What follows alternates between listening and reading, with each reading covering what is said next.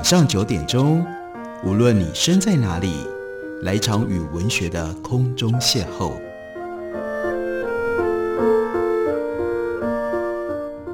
杨照谈书，邀您一同遨游文学世界，认识古今中外的经典之作。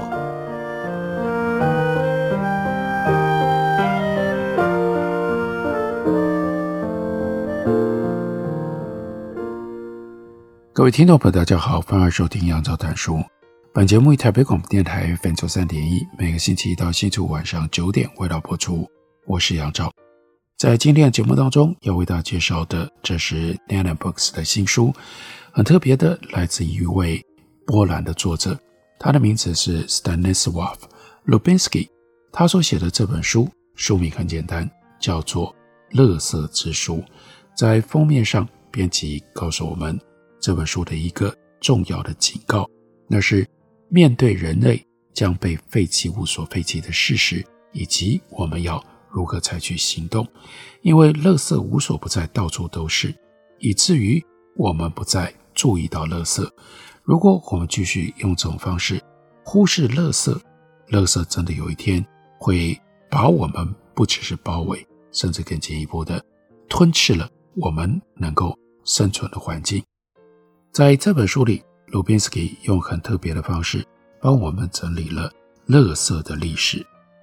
他说，最初的垃圾是岩石。我在找波兰最老的垃圾，由新石器时代矿工之手削下来的碎石块、工具的残余物，甚至有可能就是工具本身。这里在波兰有世界上保存的最好的史前矿业遗迹，地下隧道正在整修。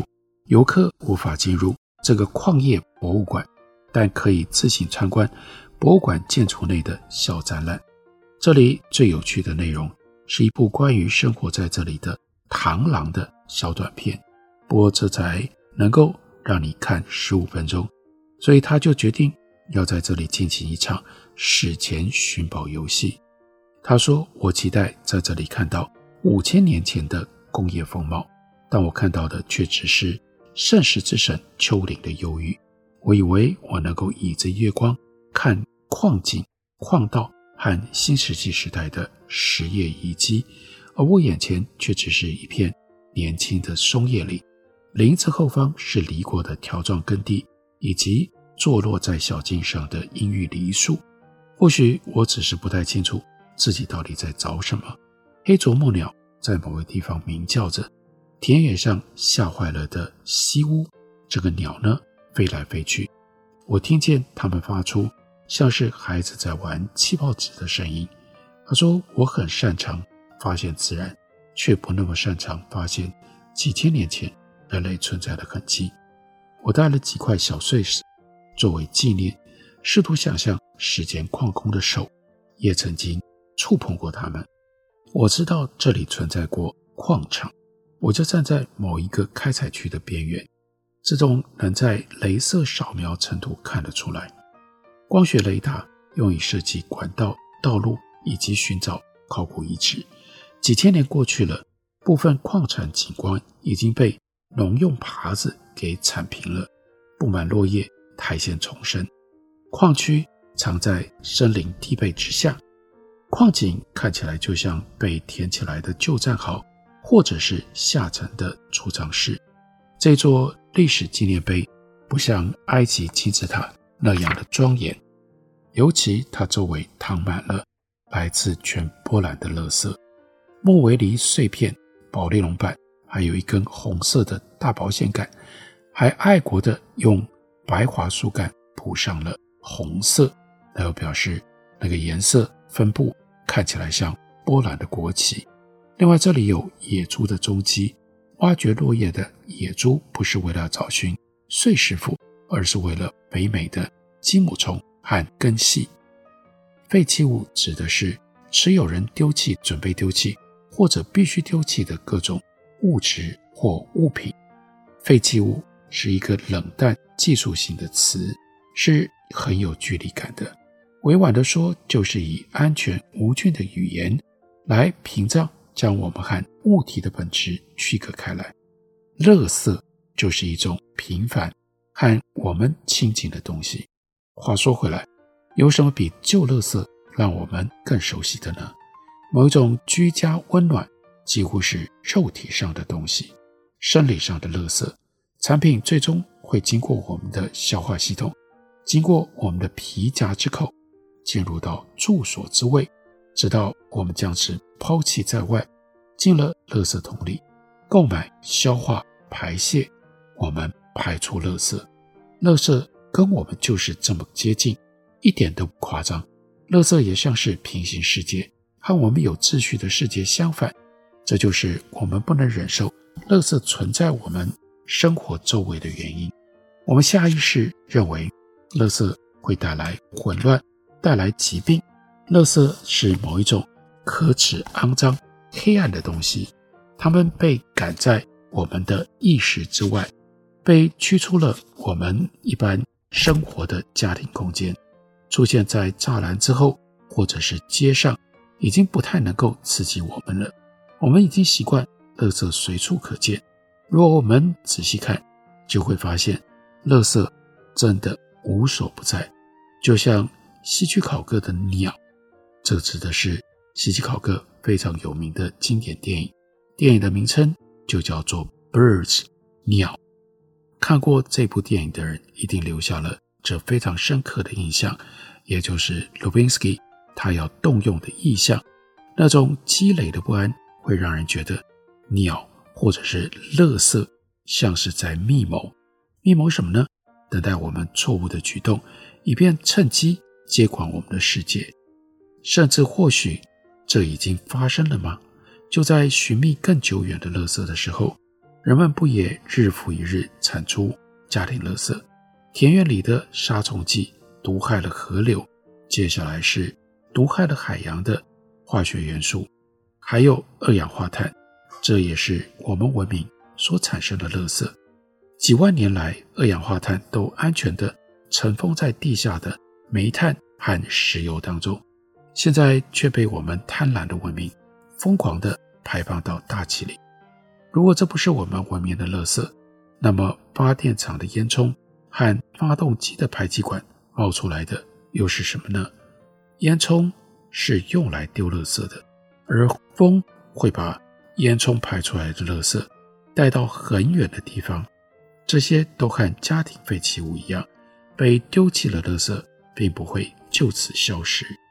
根据定义，废弃物是所谓的多余的东西，那些我们丢弃的东西。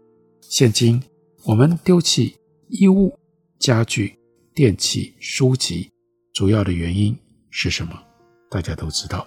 为了要给新的东西有空间，不过并不总是这样。以前的物品价值比较高，使用寿命也更长。过去人们没有鲁莽的废弃弃置任何的东西。就过去的文明留下的种种痕迹来看，丢弃的是真的垃圾，也就表示是真的没有用的、不可逆转的无用、破碎了的陶瓷壳、断掉了的工具。几个世纪以来，人类几乎使用了所有能够取用的东西。被猎杀的动物没有被浪费掉，肉被吃了，皮毛做成衣物，骨头变成了工具。以前的人必须要迁移的时候，会带上那些能够用得上的东西。如果是在逃离敌人的时候匆忙打包，就只能够带能够带得走的，带多少算多少。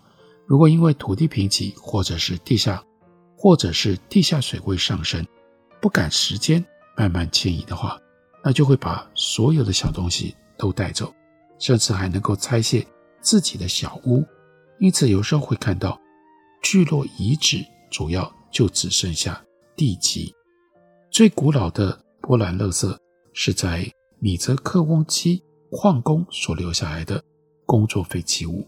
史前时代，圣十字山山脚底下的矿区消失了四千年，被森林覆盖住。地质学家在一九二二年夏天考察了那里当时还在运作的矿场，才使得克泽米翁基重返历史。这位地质学家他找到了留下的矿井和矿道、采矿工具，还有墙上被火炬照过的痕迹。考古界很快就意识到这项发现的重要性。一九二零年代末期，开始购买这片保护区的土地，并且交给国家考古学博物馆接管。经过多年的研究，在这片土地上找到了大约四千个矿场遗址。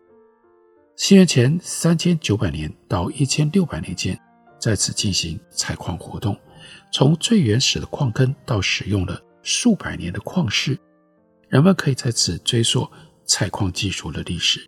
矿井口到工作区的距离甚至长达二十公尺，在地下九公尺深的石灰岩里凿出二十公尺，这甚至可能不是一代就能够完成，需要好几代的努力。在巅峰时期，一座矿场可能有十几个人在工作，这些真正的采矿士族，他们提供原料给专门制造碎石工具的生产商，碎石上。白色、棕色、黑色和灰色的条纹交替出现，上侏罗纪温暖的浅海形成的岩石，无穷美丽而独特。这也难怪以这里出产的碎石所制成的斧头，在最受欢迎的时候可以说是远近驰名。这就是西元前三千年的时候规模生产，还有国际贸易，甚至于今天都令人惊艳。在现在的德国、捷克、摩拉维亚。斯洛伐克、乌克兰、白俄罗斯和立陶宛境内，都发现了来自于克泽米翁基的斧头。它们的锻造之处距离矿床和聚落有长达六百公里之远。矿井周围的石灰岩碎片直径大概有几十公尺，高度最高有两公尺。在碎石被分割为小片的地方，产生了。矿渣堆，这就是在波兰土地上第一批人为垃圾。漏斗烧杯文化、双耳溪间椭圆尖底陶器文化，或者是米尔扎诺维采文化，它们所产生的垃圾。克泽米翁基维持千年大规模的开采，不可逆地改变了这个地方的景观。在开采后的，在开采后的垃圾之上。在人为形成的地层之上，现在长出了一片新的森林。喜好温暖的植物和无脊椎动物，像是螳螂，或是是居在，或者是居住在南方的蜗牛，在裸露的石灰岩上找到了条件良好的居地。这是历史上远溯回溯，人类什么时候开始制造生产垃圾？从那里。一直到现在到今天，我们会发现，垃圾和人有这么密切的关系。另外，垃圾的变化走了很远很远、很曲折的路。休息一会儿，我们等会回来继续聊。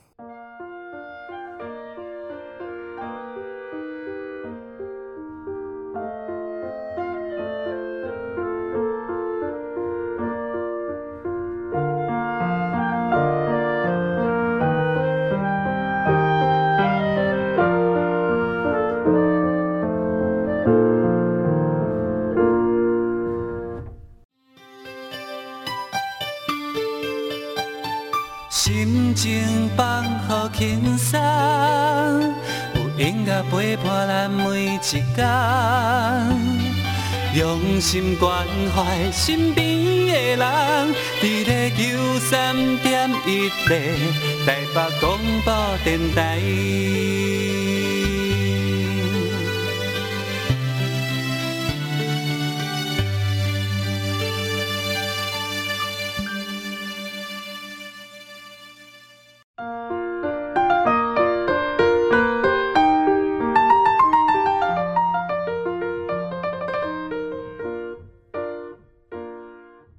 感谢您去收听杨照谈书。本节目以台北广播电台 FM 九三点一，每个星期一到星期五晚上九点为大家播出到九点半。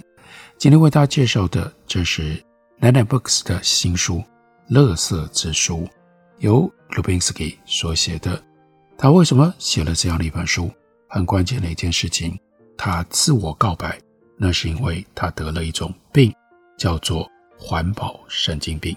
他说，就像许多带着罪恶感的地球居民一样，我每天都会为地球毁灭贡献一点心力。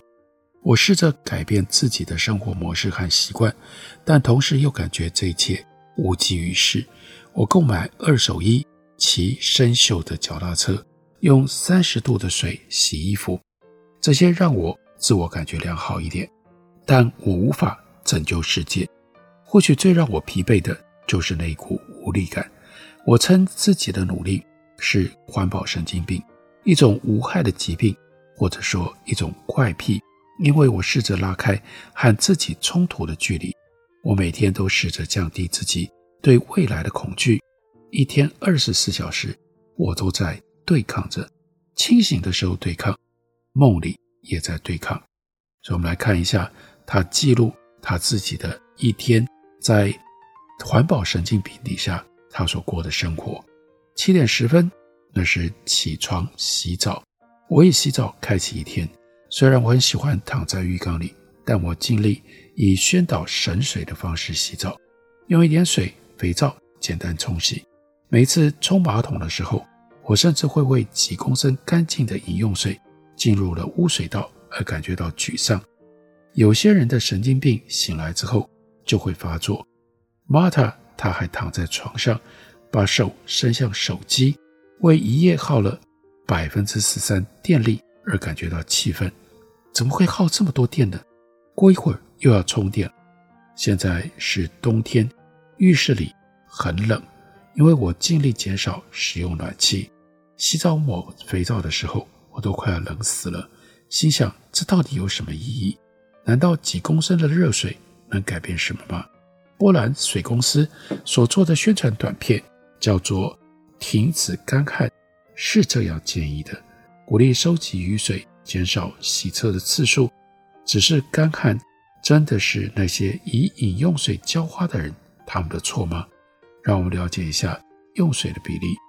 短片当中没有提到，不过波兰超过百分之七十的水是工业用水，用在能源产业，像是从水井里抽水来冷却发电厂和洗煤。经过这些流程之后的废水有厚厚的杂质，非常不干净，就无法再使用。大人物将过错推给小人物。让人很不开心啊！这还不是全部，采矿会造成地层下陷，吸走大面积的地下水。采矿环境专家跟水文学家估计，在最坏的情况底下，Zwarte 新开的矿场地层下限达到三千一百平方公里，也就是全波兰面积的百分之一。那些在大波兰省看过消失的湖泊的人都知道。矿区附近会长什么样子？鲁宾斯基说：“我擦干身子，想想国内其他干燥干涸的例子，那些狂妄的河道重建计划晦涩难懂，让我想起苏联时期灾难的水利工程。就拿一四零这条水路来说吧，连接波罗的海和黑海，其中一段要开挖运河。对专家来说，目前提出的三种路线规划。”都很荒谬，为运河提供水源的河川水量太少，难以维持通航；从河里抽取水源也太花钱。所以这个时候，鲁宾斯基就说：“我踏出浴缸，看着一排瓶罐，洗发精、乳液、护发乳、洗手乳、沐浴乳，很多都是用 PET 所制成的。这类产品应该要装在。”高密度聚乙烯和聚丙烯的容器里贩售，PET 只应该用于和食物接触的容器。碰过化学品的 PET 在波兰基本上无法回收，必须要从废弃物里分离出来，这就使得分拣厂的工作更加的复杂，也越来越难达到严格的回收水准。这真是荒谬的不可理喻。为什么这种事情会被允许呢？接下来洗完了澡，七点四十二分，他站在衣柜前面。鲁宾斯基继续说：“我几乎和每个人一样，拥有的衣服比需要的还要多。妈妈十年前给我一件英国铁路工人的铁道工人外套，我一直没有勇气穿上它，或者是那件矬矬的黑色牛仔裤，大腿的地方很紧，小腿的地方宽松垂落，那是在慌乱当中为了某一次葬礼而买的。我有粗花呢西装外套，大概只有 Sean Connery 会穿了。幸好大部分的东西都是二手的。不管怎么样，衣柜都带来源源不绝的环保挫折感。我们很多人已经习惯定期买新东西，这样很方便，也运作得很好。每一季都有新的流行。对许多人来说，连锁店的衣服很便宜，但品质也比较差，所以丢掉也不会内疚。这个时候穿上了另外一条黑色牛仔裤，稍微大了一点，大腿处裂开。他就回想五年前，我在普鲁士鸟类学家房子附近的栏杆上弄破了裤子。当时我正在写一本书，这件裤子大概跟了我十年。很难承认一个已经不再年轻的人还会适合这种裤子。可是我可以穿着它去遛狗。我很讨厌丢衣服，尤其是我知道只有百分之一的衣物会被完全回收利用，也就是。再次成为衣服，有百分之十二的衣物被降级回收，也就是做成了床垫填充物或者是绝缘的材料。几乎四分之三的衣服会进到垃圾掩埋场或者是焚化厂。被烧掉的不只有消费者丢弃的衣物，成衣产量大到公司得要消费卖不掉的衣物，尤其是致力于维持独特性的奢侈品牌。Burberry 在二零一七年烧毁了价值四千万美金的衣物，H&M 等廉价品牌也被指控有相同的做法。许多公司刻意毁损要丢弃的衣物，让他们无法再被利用。为什么这种浪费的行为会是合法的呢？啊，接着看，衣柜里的衣服成分都是便宜的工业棉，或者是合成纤维。哪一个对地球比较不好呢？在市场所买的 College Coloring 内裤，那是百分之五的莱卡，还是某一件以不知名材质所做的汗衫？因为布标已经被洗掉了。种植棉花的土地占耕地面积百分之二点四，但却使用了百分之十六的农用杀虫剂，还有百分之六的除草剂。除此之外，种植棉花需要大量的水，可能导致当地的生态劫难。以注入咸海的河川灌溉棉田，结果就导致咸海干消失了。另外一方面，用于制造衣服的塑胶是微塑料水污染的来源之一。例如，用来制造抓毛绒的聚酯，人造成分几乎存在每一件衣服里。每个想要在大型连锁店买新棉质裤子人都应该要知道这一点。每洗一公斤的衣服，根据材质不同，会释放会释放六十四万到一百五十万的回溯力到环境当中。这个速度非常的可怕。根据估计，服饰产业近十五年之间的营业额翻了一倍，同时衣物汰换的速度也比过去快了很多。衣服在我们衣柜里的时间少了三分之一，生产过量非常可观。他就说，两年前我亲眼见证了这件事。当我带着衣物前往流浪汉收容所的时候，我觉得自己像个英雄，内心喜悦得不得了。我期待收到道谢以及有人拍拍我的背，但是在收受衣物的房间里，甚至没有人看我一眼。某一个人指出，我可以放我那两袋衣物的位置。两个人试图整理堆得老高的衣服堆，运动服、夹克、鞋子、皮带、女上衣、毛衣。我不是在过节前唯一有把不要的衣服捐出去这种崇高想法的人。我每天早上都看着一排我没有要穿的衬衫，还有那些旧的变长了的羊毛衣。因为不想洗而不穿的抓毛绒上衣，还有一大堆我不好意思穿出门，但又觉得丢掉很可惜的衣物，还有三条褪色了的裤子。很久以前，我就承诺自己，之后要把它染色，让它看起来像新的。尽管我有两个满满的衣柜，我几乎每天穿的一模一样，旧牛仔裤跟状况还可以的上衣。接着到了七点五十分，他说：“这肯定不是我们文明最大的问题。许多人觉得这很荒谬又微不足道。那是什么呢？我每天早上遛狗的时候都在想，怎么处理狗大便，我们对于地球造成的影响比较小。每天要用上至少两个塑胶袋，同时要避免累积塑胶袋，简直就不可能。”市场上有名为生物降解垃圾袋的产品，不是薄的 LDPE，这是低密度聚乙烯袋子，而是比较轻、材质结构柔软、用淀粉制成的袋子。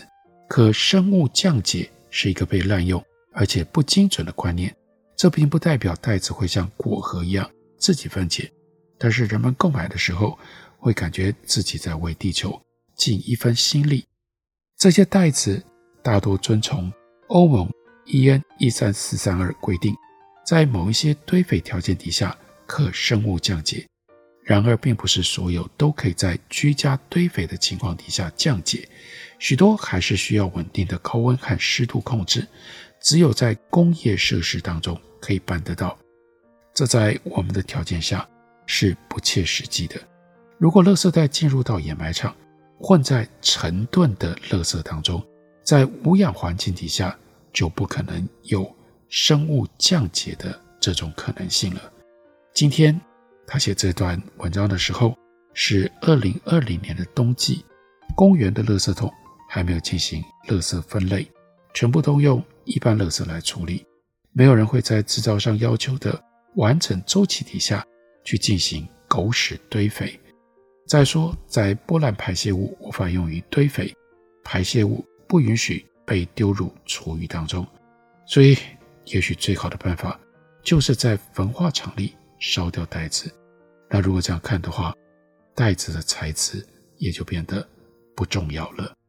这本书很大的意义是提醒我们注意到垃圾，更进一步的去了解垃圾，然后我们才有可能自觉的、自主的。去做一些让垃圾可以少危害地球的各种行为。这本书《垃圾之书》介绍给大家，推荐给大家。感谢您的收听，我们明天同一时间再会。